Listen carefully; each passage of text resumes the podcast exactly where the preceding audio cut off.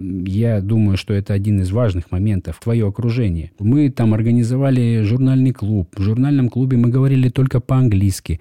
Мы по субботам, каждую субботу встречались, обсуждали статьи. Я к тому моменту понял, что если я не подтянусь за этими ребятами, то я отстану безнадежно. И тогда вот пошли вот эти Well Cornell, пошел рэп как думал, сейчас постерик свой повешу там и пойду гулять по Нанкину. Это такая древняя столица Китая. Мне так все было интересно. Они говорят, подождите, у вас доклад там на 20 минут. У меня был, ну, тезис, да, там два слайда постерных. Я сидел весь день, всю ночь писал доклад. Отработали деньги, Сергей? Отработал, честно, вот честно. На я, совесть. Но было желание свалить. Если я, допустим, сделал свои там первые ну, большие параскопические операции в 35 лет, то мои учителя в 40-45 лет. А люди, у которых там я куратором являюсь, они уже в 30 лет это делают.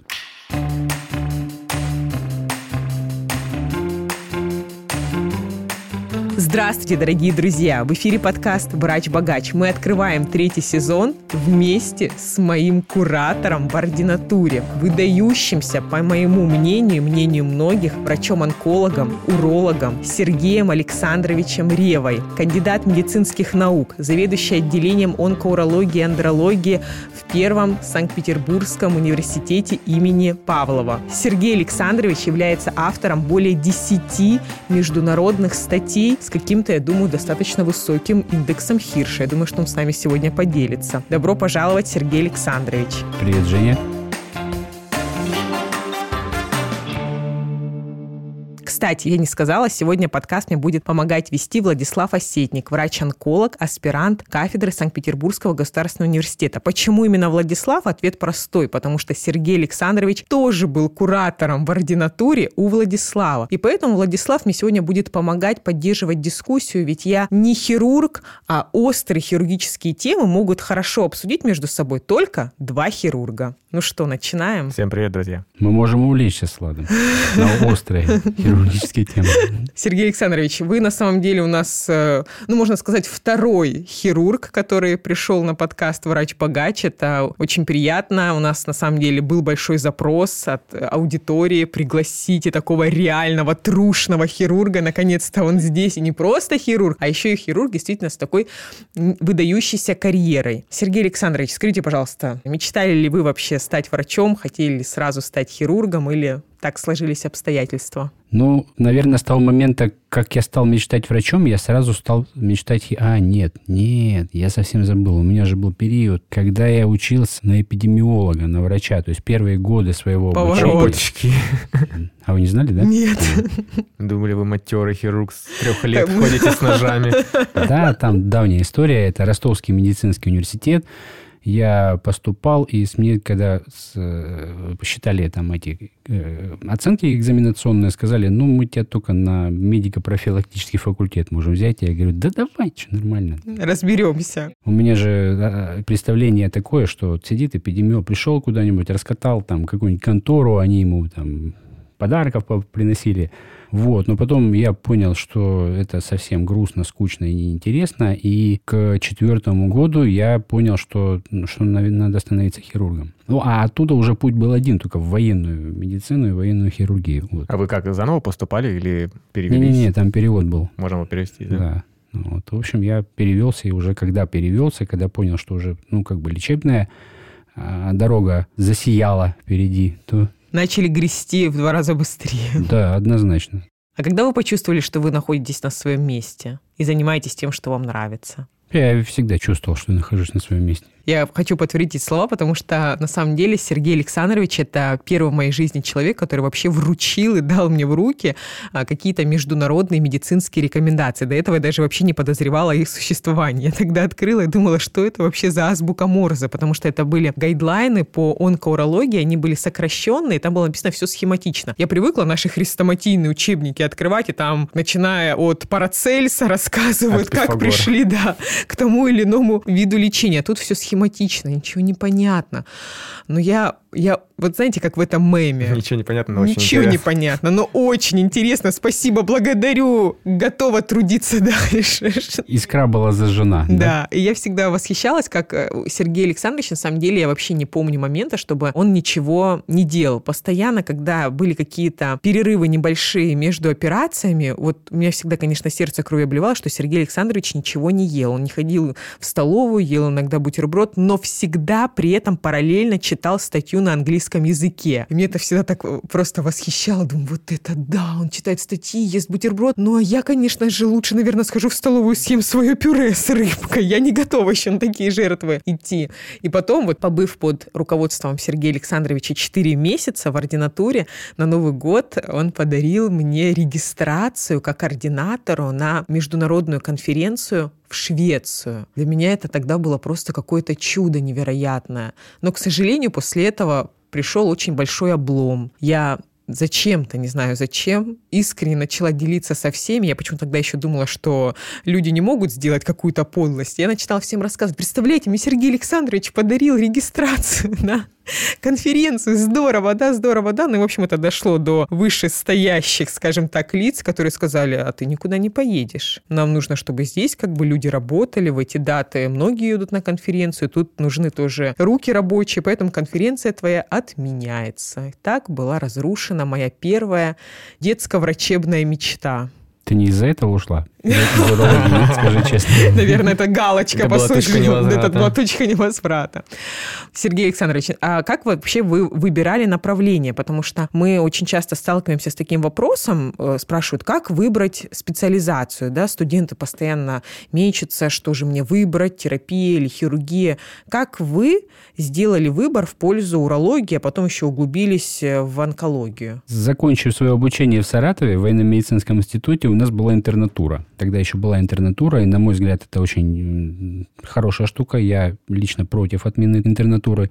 Она была в, в течение года, и э, выглядела она у нас как ротация по разным хирургическим отделениям одной такой, ну, как я сейчас понимаю, грязненькой, осыпавшейся больницы в городе Энгельс. Но по тем меркам это такая нормальная больница с хорошим потоком, то есть вся неотложная помощь, все было там, и это была такая очень крутая школа. И за этот год я прошел отделение травматологии, детской хирургии, неотложной хирургии, нейрохирургии, там было отделение, и урологии. И на самом деле мне урология запомнилась тем, что там был самый большой диссонанс между тем, что было в интернатуре, и тем, что я видел в книжках по урологии. Особенно, ну, тогда уже открыв первые там монографии какие-то там То есть э, как-то в смысле был подход условно Совсем все было по-другому. Я понял, что... не уролог- evidence-based? А, или- Абсолютно.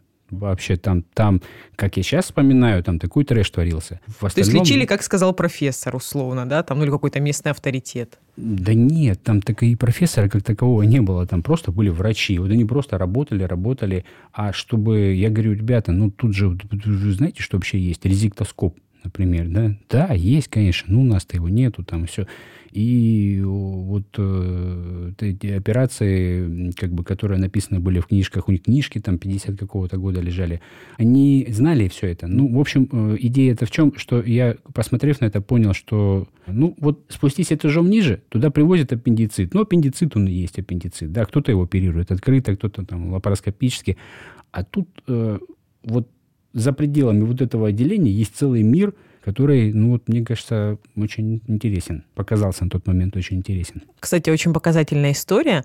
А с чем это связано? Вот вы спрашиваете у коллег, есть же резектоскоп. Ну, наверное, если бы они хотели, этот резектоскоп можно было бы заказать как-то в отделении или чтобы он появился. Просто нужно было проявить проактивность, да? Наверное, да. Наверное, да. Наверное, это какая-то роль э, взаимоотношений заведующего отделением с руководством. Там, ну, ну, сложно сказать, я уже не помню всех нюансов. Там, Ну, просто для меня эта история очень показательна, потому что я тоже наблюдала, естественно, подобные истории, когда чего-то нет, и это почему-то воспринимается как данность, и любая единичная даже попытка исправить воспринимается как, ну все, ну не вариант, я попробовал. Хотя, не к сожалению, это очевидные вещи. Мы, когда читаем историю создания там, тех же журнальных клубов, внедрения доказательной медицины на Западе, там через такой ад наши коллеги проходили по несколько лет, прежде прежде чем внедрить что-то инновационное у себя в отделении. Поэтому для меня эта история, кстати, очень показательная. Спасибо, что поделились. Есть еще хуже истории, когда этот резектоскоп есть, но он лежит на полке, и вот он в пыли, таким слоем пыли покрыт, и никто,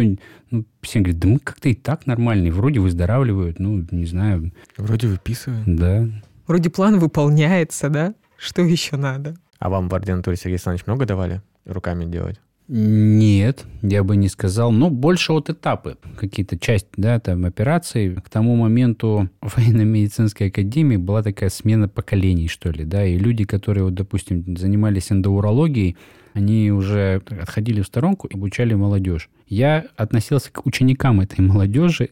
Эта молодежь так сразу все так схватила, на, начала оперировать. Сильно большим, крутым профессорам там было не до этого. Они развивали лапароскопию на моих глазах причем. А вот к эндоурологии я тогда припал немножечко ко всяким там скопиям, резекциям, и, кстати, такая интересная тема. У нас через неделю будет Конгресс Российского общества урологов. Вот, и от нашего отделения будет э, несколько докладов, и один из них по тому, как э, развивались вот тут такая преемственность поколений, что ли, в хирургических кругах. Для этого пришлось обзвонить несколько крутых хирургов, лапароскопических, в частности, потому что сессия будет называться лапароскопия для начинающих, и узнать, когда они начали оперировать. Так вот, если я, допустим, сделал свои там первые ну, большие, так условно их называют, да, лапароскопические операции в 35 лет, там вот тот и до самостоятельно, не какой-то там шовчик наложил там, да, то э, мои учителя в 40-45 лет. А люди, у которых там я куратором являюсь, они уже в 30 лет это делают. Mm, То есть прогресс есть, зря ординаторы хирурги жалуются. Нет, конечно, зря. Не-не-не, на моих глазах э, вот, вот этот вот сдвиг такой, причем серьезный, да, не на там год, там, а, я в 33 сделал там простатоктомию, а я в 34, да, ты лох там. Нет, тут уже в 30 лет серьезные вещи, ребята молодые. Я ни одного не знаю человека, который бы э, оперировал но при этом не, э, у нас вот, вот эта вот программа ступенчатой подготовки, она как бы неофициальная, не развита, но на неофициальном уровне я смотрю, что они, во-первых, знают матчасть, для чего они делают, что они делают, как они делают, и они по вечерам вот ковыряются в этой тренажерной в коробке, боксе. да, в тренинг-боксе, они шьют у нас есть один такой... Скажите, вот, э, ну, вы как куратор, да, так мимо проходите, просто смотрите, так, Горжусь. плюсик, э, запомнил, так, это, это, ага. Ну, Галочка, значит, домой не галочка. идет. Первым делом э, у меня такая слеза наворачивается, потому что я смотрю, что это тот же самый тренинг-бокс, на котором я... Ностальгия. Шея, вот у нас оно переходит, как-то давно компания какая-то э, лапароскопическая, да, по производству лапароскопического оборудования принесла, поставила его нам в ординаторской в Институте онкологии, и я начал, потом я его передарил, потом его передарили. Потом его перепродали. Да, да слушайте, потом сколько... его вернули с черного рынка. Я думаю, что этот э, тренинг-бокс, он такой уже может скоро стать легендарным. Ни одно поколение хирургов обучился на этом тренинг-боксе. Инструменты разные только, они ломаются иногда. А скажите, пожалуйста, помните ли вы своих первых наставников в ординатуре? Чему научились у них в плане обучения? Вот вы сейчас тоже наставник у большого, я так полагаю, количества ординаторов. Да, помню, конечно, своих наставников. Я именно зову троих человек. Это Павел Михайлович Тараконь, он мой наставник хирургии. То есть, когда я пришел в хирургию, я сразу пришел к нему. Ну, у нас до сих пор очень теплые отношения. Он сейчас уже в Москве. А тогда он был профессором кафедры хирургии в военно-медицинском Саратовском институте. Вот, он абсолютно прогрессивный, очень, вот, вот, наверное, он и во многом повлиял на мое вообще восприятие медицины и мой интерес в этом всем. Второй учитель – это мой наставник в ординатуре. Он сейчас э, молодой, активный, действующий уролог, король Валерий Дмитриевич. Он тогда был начальником отделения военных, начальник, незаведующий, которой я был распределен ординатором. И я очень многому у него, у него научился, и общению с больными. Э, и, в общем-то, наверное, наши такие тесные наставническо-ученические, а потом уже, ну, можно сказать, дружеские, я, наверное, не ошибусь. Отношения пошли после того, как я подошел к нему спустя, ну, месяц-два, может быть, после начала ординатуры, и говорю, Валерий Дмитриевич, я вот хочу наукой заниматься. У него глаза увеличились, Ну, обычно это как-то... Не, не к добру. Не, не часто, не, он очень обрадовался. А, да. Он меня схватил за руку, повел к э, своему начальнику, тогда главному урологу Министерства обороны Петрову Сергею Борисовичу, небезызвестного вам обоим, да? Вот. Ну, Сергей Борисович тоже так, так насупил брови. Ну, и дали мне тему, которой я потом занимался два, нет, три военных, три года ординатуры. И потом продолжил, и в конце концов это стало моей кандидатской. Вот, это второй учитель. Ну и Петров Сергей Борисович, который мой учитель и наставник, и, так сказать, по жизни, можно сказать, с которым мы до сих пор вместе и работаем. Вот.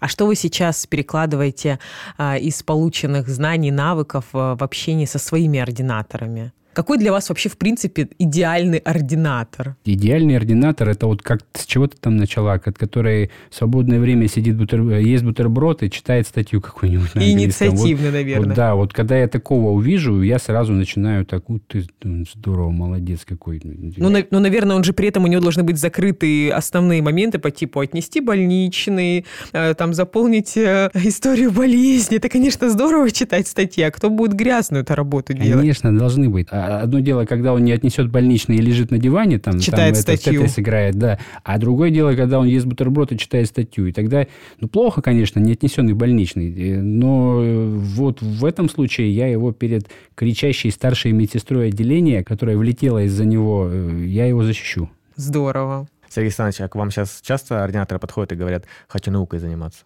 Ну, я, я думаю, что сейчас, прежде чем они это попросят, я уже им об этом скажу, что а, они то есть вы, хотят. вы первые предлагаете, да? С первого дня. А, да? да? Ну, то есть предлагать какой-то пласт работы, там, обработать там данные, собрать да. данные. Да, это да. уже это ультиматум или по желанию? Ну, мне кажется, я могу так сказать, что это будет как бы по желанию. Но я, я не, не знаю, у меня не было такого случая, чтобы кто-то чего-то не понял и как-то мне возразили, в общем. Как бы вы рекомендовали студентам определяться с дальнейшей специальностью? Может быть, пойти, я не знаю, работать, волонтерить, больше читать, общаться с более старшими коллегами? Ну, это сложный вопрос, но, наверное, сарафанное радио. Вот э, смотреть на, да, на старших коллег, смотреть по бокам, кто э, закончил ординатуру и чем он занимается, и насколько он удовлетворен. Можно выбрать одну и ту же специальность двух разных местах, в двух разных университетах, ординатуру по одной и той же специальности, но выйти совершенно разными ощущениями. Это может сделать, я уверен, один и тот же человек. Просто от того, что вот э, база и куратор был там такой-то, а здесь такой-то. Да, наверное, это единственное. Ну, прежде всего, конечно, определиться, там, там, что тебе нравится, хирургия, терапия, там, диагностика. Готов ты срываться посреди ночи, ехать в клинику решать проблемы какие-то или не готов. Ну, тоже, ну, такие мелкие вопросы, которые на самом деле могут повлиять. И, и закончив ординатуру, проведя два года в спокойных там дежурствах э, под крылышком у дежурного врача, потом ты будешь заниматься этим сам. Вот погляди на него, чем он занимается. Погляди на его седые волосы. Да. Остановись. И давление, что там показывает на тонометре. Сейчас ординаторы платят немаленькие деньги за свое образование. Порой за год там доходят цифры какие-то космические. Я обалдел просто. До там что-то 500 тысяч. Да, там... пластические хирурги 500 тысяч. 500 тысяч год. Да. 500 тысяч, то есть миллион за два года, да? А сейчас будет 5 лет. И, и при этом абсурд ситуации в том, что когда ординатор идет учиться, у него совершенно нет гарантии, что его будут учить высока вероятность в нашей стране, что он станет просто бесплатным рабом за свои же огромные деньги. Как вы думаете, почему так сложилось и как быть человеку, который, возможно, вот попал в такую ситуацию? Ну, почему так сложилось, я отчасти уже сказал. Нету регулирования взаимоотношений куратора и ординатора, да, нету, нету программы, да. Ну, как бы формальная программа есть. То есть э, есть какой-то план, перечень определенных навыков. Как э, исправить это, я не знаю. Я, наверное, если бы знал, был бы не заведующим отделением, а там министром каким-нибудь маленьким. Вот. Ну, ну да, ну вот вот, ну вот хотя бы, может быть, каким-то, вот я всегда думала, как же вот если человек попал в такую ситуацию, вряд ли он сможет, ну почему? С другой стороны, он, конечно, может попытаться перевестись на какое-то другое отделение, да, там постараться, может быть, изменить, я не знаю, куратора и так далее, но в целом, наверное, это, да, конечно же, задание со звездочкой. Мне кажется, здесь надо стараться уметь общаться, может быть, угу. доказывать как-то какую-то свою ценность, показывать, что я могу больше, чем просто заполнять бумаги. Возможно, задания будут усложняться со временем, доверия будет больше. Нет, это да, но это далеко не всегда работает. Ну, если какое-то лечебное учреждение, отделение, клиника работали несколько лет в таких э, условиях, в таком ритме, то с чего это, ну, какой-то особо рьяный э, сотрудник будет пользоваться привилегированным положением в операционной. Ну, вот, поэтому, пока вот Женя говорила, я думал, ну, на самом деле, ведь можно же развиваться и как это не в вертикаль, да, а в горизонтальном направлении. То есть вот ты работаешь, ты проходишь ординатуру в каком-то месте, но рядом, вот проехав две остановки на метро, есть какой-то Э, тренинговый центр лапароскопический, куда ты можешь пойти. Далеко не всегда это платно. Очень многие компании проводят, набирают там... Ку, Эти кадавер-курсы, про, да? Проводят кадавер-курсы, набирают студентов, так сказать, обкатывают программы, да. При этом э, им преподают э, ну, достаточно квалифицированные преподаватели. Я знаю, о чем я говорю. Я сам преподавал на таких. Мне, мне сказали, что мы просто пробный курс, там как бы сильно, не сильно финансовый вопрос, но вот придут там ординаторы, студенты из оттуда-то, оттуда-то. Дальше, если идти, дальше, чем за две остановки проехать, поехать там, ну, сейчас, наверное, как-то это уже сложно, да, но вот э, буквально еще в начале этого года ординаторы с моего отделения прошли курс, который, я считаю, нужно пройти любому ординатору урологии. Это ЮРЭП, он называется, это программа... Владислав выиграл, выиграл грант, ты должен был поехать на эту программу, но очень жестко заболел заболел ковидом. Я заковидил вообще просто прям накануне это, да. Это история. большая потеря, потому что два человека, которые у меня учились в ординатуре, поехали в этом феврале. Раньше это было в сентябре, но ковид все сдвинул. А сейчас как все будет, даже я вообще не представляю. Это, это все проходит в Праге. Это проходит на протяжении пяти, да, дней, пяти да. дней. Я уже забыл, это было сколько, 10 лет назад у меня. Но это фантастические 5 дней. Совершенно. Для меня вот это мероприятие, плюс еще э, в Зальцбурге проводится... А, да, Вейл Корнелл мастер-класс. Там, там тоже 5 дней. И это вот эти два образовательных мероприятия, проекта, они перевернули мое представление вообще напрочь. И я на секундочку к тому моменту э, уже закончил ординатуру, и уже побывал в должности врача, поработал там полтора года начальником отделения госпиталя, довольно крупного. Потом вернулся на кафедру в урологии военно-медицинскую академию и оттуда уже поехал, ну, представившись, как будто я ординатор. Ну, такая, да, маленькая хитрость да, российская наша. И я понял, что, ну, как я много всего не знаю. Я э, в, не в микрофон говорю фразу, как, я понял, какой я тупой. Ну, ну, вот реально это так и было. И это еще одно э, направление дало мне, в какую сторону мне развиваться. Вот. Основная моя э, как бы печаль была в тот момент, почему я не узнал этого раньше. Вот пять лет назад, когда я был ординатором, если бы я все это узнал... А ребята, кстати, у нас была очень прогрессивная кафедра, и я думаю, что это один из важных моментов. Твое окружение – если все вокруг, ну, там, баклуши бьют, кто-то таксует по вечерам, и никто, соответственно, не учит, у тебя тоже пропадает желание. Ну, так или иначе, рано или поздно оно начнет немножко идти на убыль. Но у меня ребята были очень крутые, очень многие из них э, известные специалисты в своей сфере, там очень такие высокие должности и хорошими навыками обладают профессиональными. Ну, я думаю, что многие из них известны. И мы там организовали журнальный клуб. В журнальном клубе мы говорили только по-английски. Мы по субботам, каждую субботу встречались, обсуждали статьи. Я к тому моменту понял, что если я не подтянусь за этими ребятами, то я отстану безнадежно. И тогда вот пошли вот эти Well Cornell, пошел ЮРЭП. Дальше я уже понял, Это что... все название мастер-класса. Да, да, да. Это, ну, урологических. В общем, понял, что вот дорога вот должна быть вот такая. Вот она передо мной. Мне надо только по ней идти. Причем даже ну, особо напрягаться не приходилось, потому что и там, и там всплывали какие-то, как-то там, гранты, да? Я тогда mm-hmm. слова такого не знал, гранты. travel grant, там же написано всегда, когда вы куда-то едете. Travel support, financial support, travel grant. Support, да, но грант, вот я вот, мне кажется, от тебя такого слышал. вот. Побывав уже на 10, да? Да. Да какой на 10, о чем ты? Сергей Александрович в эфире. Не, имею в виду к тому а. моменту. И на самом деле потом уже зайдя на страницу, ну, не знаю, урологического, онкологического сообщества, я понял, что у меня времени не хватит все это Международных, объездить. мы, естественно, Да, говорим про между- международные. про- про это надо проговаривать, это надо проговаривать. Ну, да. А то, что очевидно для нас, поверьте мне, потом в директе, обязательно, когда вот про что-то расскажешь, какой-то мастер-класс, у меня просто топ номер один среди вопросов, ну, мастер-класс же на русском был. Я говорю, ну, конечно, там, говорю, в Швейцарии, там, в Синхронный Праге. Обязательно, обязательно привезли русского переводчика ради одного участника из России. Да. И я помню, я одного из этих ребят спросил, я говорю, слушай, ну вот так классно, вот вы говорите по-английски все, да, а что нужно, чтобы говорить по-английски? Сколько ты часов там с репетитором занимаешься там в неделю?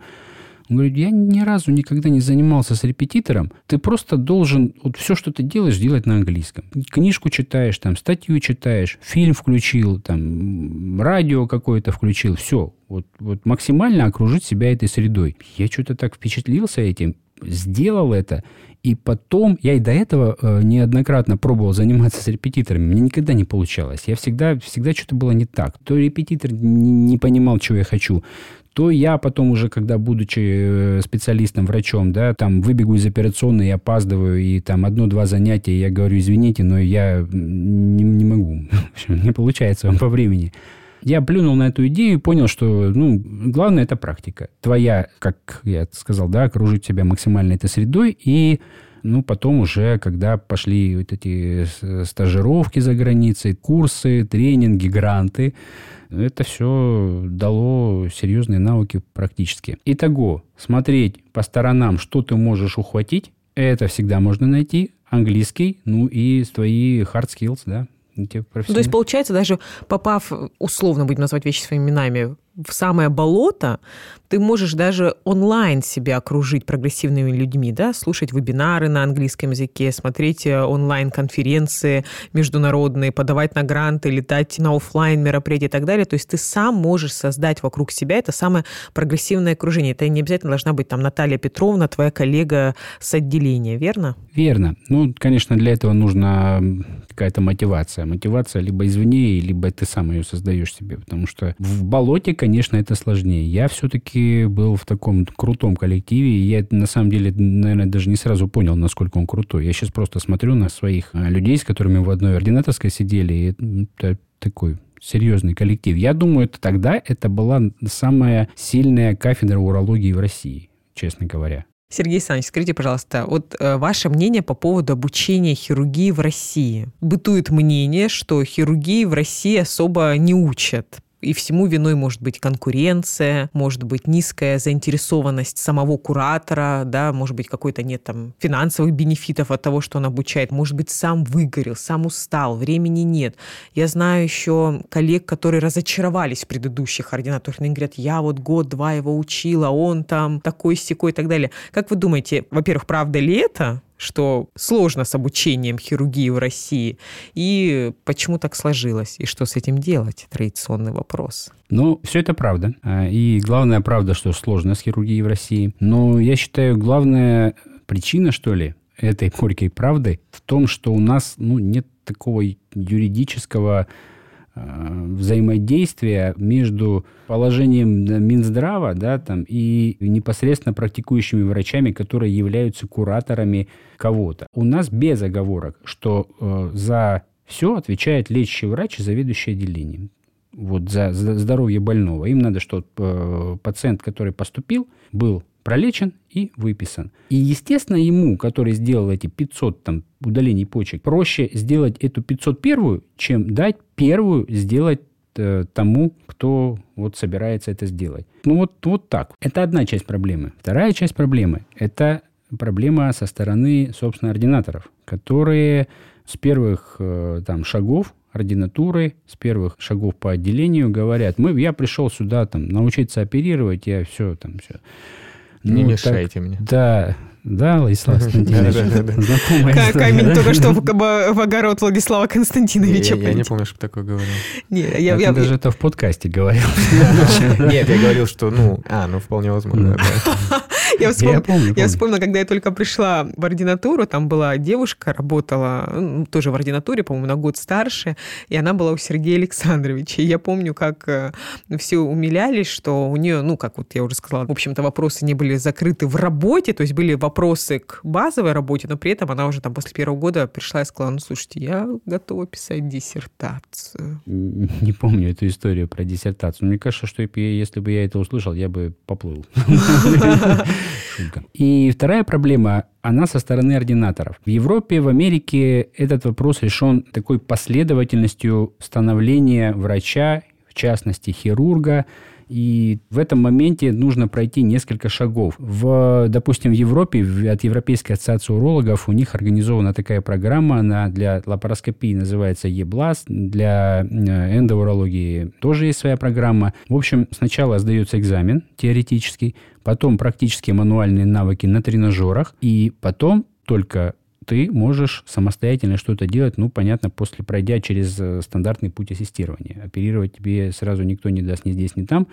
Э, но только успешно сдав эти шаги программы, это на самом деле не так просто, потому что вот э, мануальные навыки на тренажерах я сдал с третьего раза. Сергей Александрович, а что надо сделать, чтобы у нас в России ввели такую программу? То есть, ну, вообще, кому это должно прийти в голову? Это должно прийти в голову, ну, если с верхов начинать, то на, министер... на уровне Министерства здравоохранения, но мне кажется, это можно сделать на уровне ну, там, университета каждого отдельного.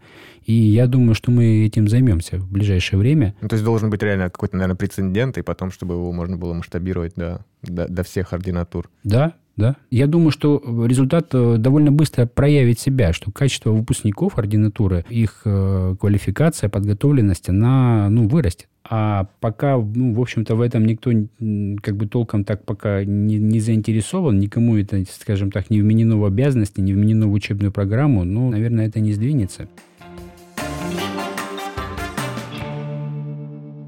Сергей Александрович, а можете без стеснения перечислить страны, в которых вы выступали уже с докладами? А вопрос мой к чему? К тому, что вы практически уже достигли самых высоких вершин в карьере в России, но при этом вы посчитали, что для вас этого недостаточно, вы решили двигаться вперед. Это очень здорово. И мой вопрос, э, где вы выступали, потому что я знаю, что вы действительно еще и круто реализовались на международной арене. Ну, я бы не сказал, что это прям такое реализация на международной арене, особенно сейчас. Все на самом деле связи, вот эти твои знакомства, да, там, а, там приглашение, давай выступи там, там, вся, оно все остывает со временем, и это печально. Ну, что вы сейчас про депресняк начали? Начали. Мы да, давайте да. расскажем, где вы выступали. Там вы обесцениваете сейчас свои же достижения.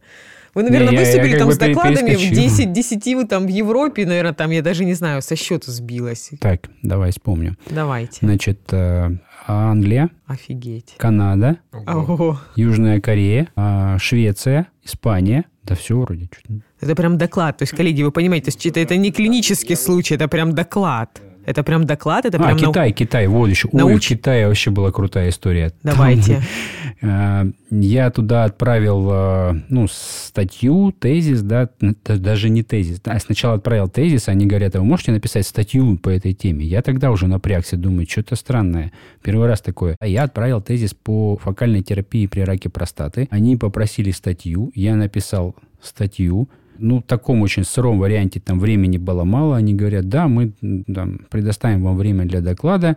Ну, я думал, этот постерный доклад будет. Кстати, восточные страны в этом плане очень э, такие прогрессивные. Я нигде такого не видел, как, допустим, в Южной Корее или в Китае. Приглашая человека с докладом, они тебе оплачивают перелет, гостиницу. Еще и сверху денег и дают. денег дают. Дайте пять, Сергей Александрович. Я также выступала в Китае с докладом, и мне тоже дали денег. Я был в шоке.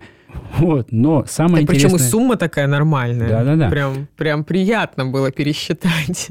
Самое интересное было, когда я туда приехал, и я когда, ну, все это увидел, ну, я так как думал, сейчас постерик свой повешу там и пойду гулять по Нанкину. Это такая древняя столица Китая, мне так все было интересно. Они говорят, подождите, у вас доклад там на 20 минут. Я говорю, как на 20 минут? Они мне дают программу. вообще не готовились даже? Я, я, у меня был, ну, тезис, да, там... Так, два, слайды два, были? Два, два слайда постерных. Но я пришел, это был первый день, доклад был на следующий день, и я в итоге никак не гулял по городу, я сидел весь день, всю ночь писал доклад. Я написал там сколько, 25-30 слайдов, я выступил Отработали деньги, Сергей? Отработал, честно, вот честно. На Я- совесть. Но было желание свалить. Вот, Убежать, да. Да, Я забрать, утюг не выключил. Домой пора. забрать деньги и пойти гулять. Потому что ну, погулять все-таки получилось. Город интересный.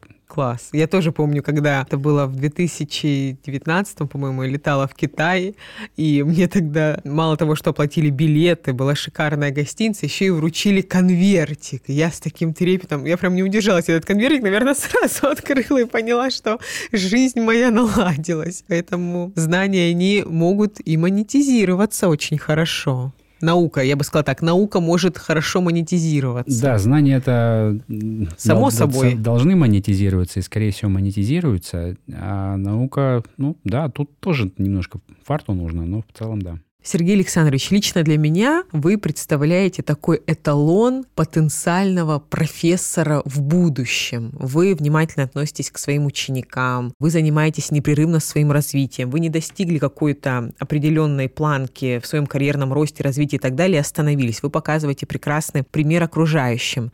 В связи с чем у меня вопрос? Я все-таки верю, что вы станете профессором. Ой, как я... Как, как вы считаете, победит ли докмет мнение авторитетов? Настанет ли такой день? Сложно сказать. Я- вообще, честно говоря, не, не вижу, чтобы была какая-то битва, там, война, чтобы кто-то Ну, кого-то а- а, побеждал. есть э, в докмеде такое понятие, как authority-based э, approach. Это понятно, но есть э, хорошая медицина, правильная, да, доказательная медицина. Есть э, Фуфло. люди, которые не стремятся к этому. Причем я даже бы не сказал, что это там все, все вот поголовно они плохие врачи или плохие там преподаватели. Нет. Но никто никого не- в этом плане не победит. Все просто жизнь расставит на свои места. Просто э, ведь э, как этот вопрос решится? Этот вопрос решится за счет потоков пациентов. Ну, если э, результаты будут разные у тех, которые там по этому пути идут, и будут они отличаться от тех, кто по другому пути идет, то пациенты рано или поздно пойдут, Поймут. да, поймут, и все потихоньку встанет на свои места. Не будет такой вот, вот, там, победа, флаг подняли, там, ура, вперед, там, все потихоньку, тихо. Ну, в наше время нужно еще и кричать о своих победах, поэтому здорово, что вы ведете свой профессиональный блог. А, да, ну, тут есть несколько людей у нас, да, благодаря которым это все дело пошло, которые меня долго, кстати, убеждали, я, я не знаю, я думал, что я гораздо, гораздо скромнее, чем оказалось на самом деле, познакомившись с Инстаграмом. Ну, потом как-то втянулся, не знаю, мне понравилось, Обратная связь есть. да, Отдача есть. да. Здорово. И прежде всего от людей, которые пишут мне там, а вот э, что бы вы сделали там в этой ситуации, и от студентов, и от ординаторов. Вообще, наверное, изначально этот блок ориентирован был на них. М. Я думала больше для привлечения пациентов. Вот как-то нет. Я вот сейчас понимаю, что вот я как-то в эту сторону уклонился, а изначально было немножко по-другому.